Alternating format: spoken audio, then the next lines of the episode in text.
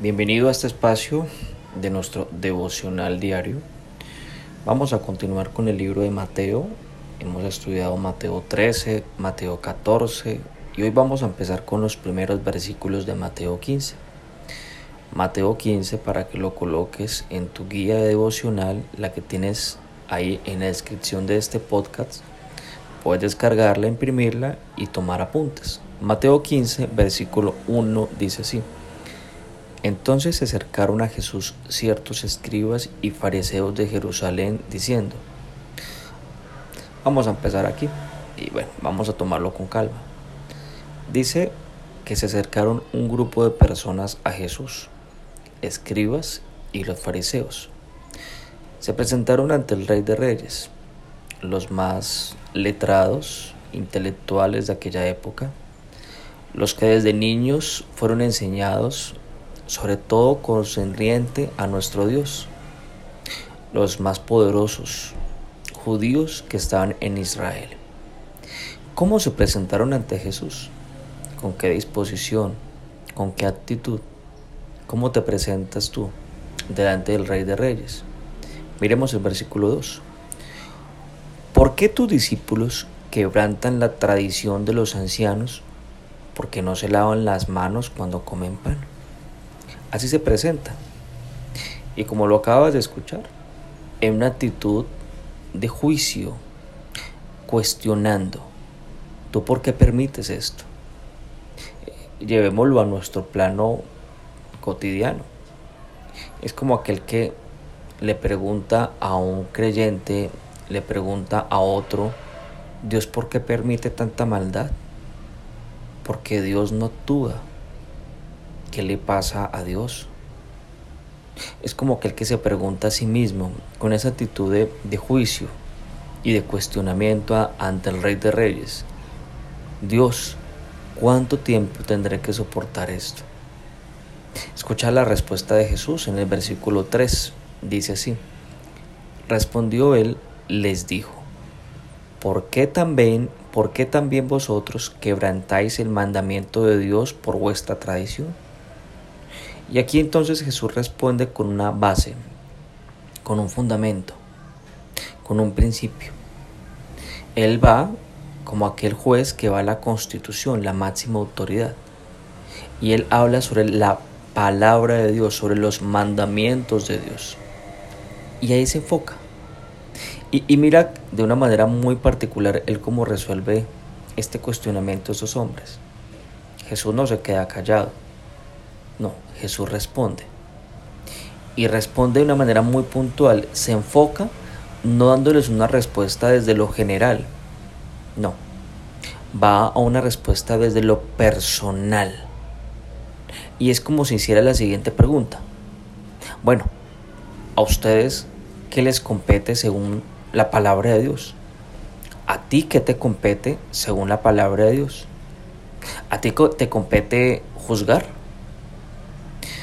Pues bueno, así les resuelve y así les responde Jesús a ellos.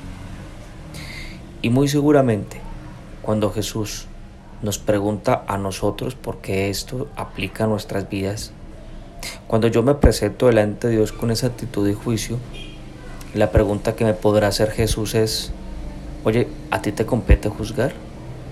Porque muy seguramente tú tendrás todas las razones y argumentos para cuestionar, para juzgar, para, para ello. Pero la pregunta es, ¿a ti te compete? ¿Tú tienes autoridad para hacerlo? Dice un papá de familia, un padre, es que a mi hijo le corresponde honrarme. Es que a mi esposa le corresponde hacerme esto, lo otro. Pero Jesús contesta, las tradiciones son mayores que la palabra de Dios y los ubica. ¿Tradiciones humanas o mandamientos de Dios? ¿Ustedes qué eligen? Así les pregunta. Las tradiciones humanas ¿qué hacen? Culpar a otros para que yo no acepte la responsabilidad que a mí me corresponde. ¿Qué hacen las tradiciones humanas? Es que es mentir, es normal mentir. Una mentirita y le ponemos colores. Es normal en las tradiciones humanas, hacer cosas a escondidas. Es normal. Y entre comillas, todos lo hacen. Eso dice la tradición humana. Este grupo de hombres pues se acerca a Dios así, agradándose a sí mismos, agradando a los demás. Qué agradable entonces, según estos hombres, es hablar mal de los otros para sentirse mejor con ellos mismos. Pues así yo no tengo que acercarme ante Dios, ante mi Padre, ante el Altísimo, ante el Rey. No, pues así no. Así no tengo que acercarme ante el que todo lo sabe. Lo más escondido de mi corazón, Él lo sabe. Así no de acercarme ante el que todo lo puede. ¿Cómo tengo que acercarme? Con un corazón humilde, con un corazón que quiere fortalecer mi relación con Él, con un corazón que quiere descansar, entregarle mis cargas a Él, un corazón que necesita llenarse de su paz, de su perdón, de su amor. ¿Y tú? ¿Cómo te acercas delante de Dios? ¿Me acompañas? Y hacemos esta oración en esta mañana. Padre lindo, te doy muchas gracias por la bendición que tú nos das de empezar este día junto a ti, estudiando tu palabra y con ella tú la confrontas con nuestro corazón, porque hoy somos conscientes y reconocemos una vez más de aquella necesidad que tenemos de acercarnos a ti con misericordia, pero desde lo que nos compete no para decir al otro le compete, a la otra le compete y no lo está haciendo. Me corresponde acercarme a ti, diciéndote, esta es mi responsabilidad. Dame la fuerza para hacerla, porque muy seguramente tendré argumentos para no hacerlo. Dame la fortaleza y la sabiduría para amar como tú me pides que ama, para hacer tu voluntad, porque yo te prefiero a ti y no a las tradiciones de los hombres. Gracias por este tiempo. Ahora te pido tu bendición. Que el Dios, que todo lo puede, te bendiga a ti en esta mañana. En el nombre de Jesús. Amén y amén.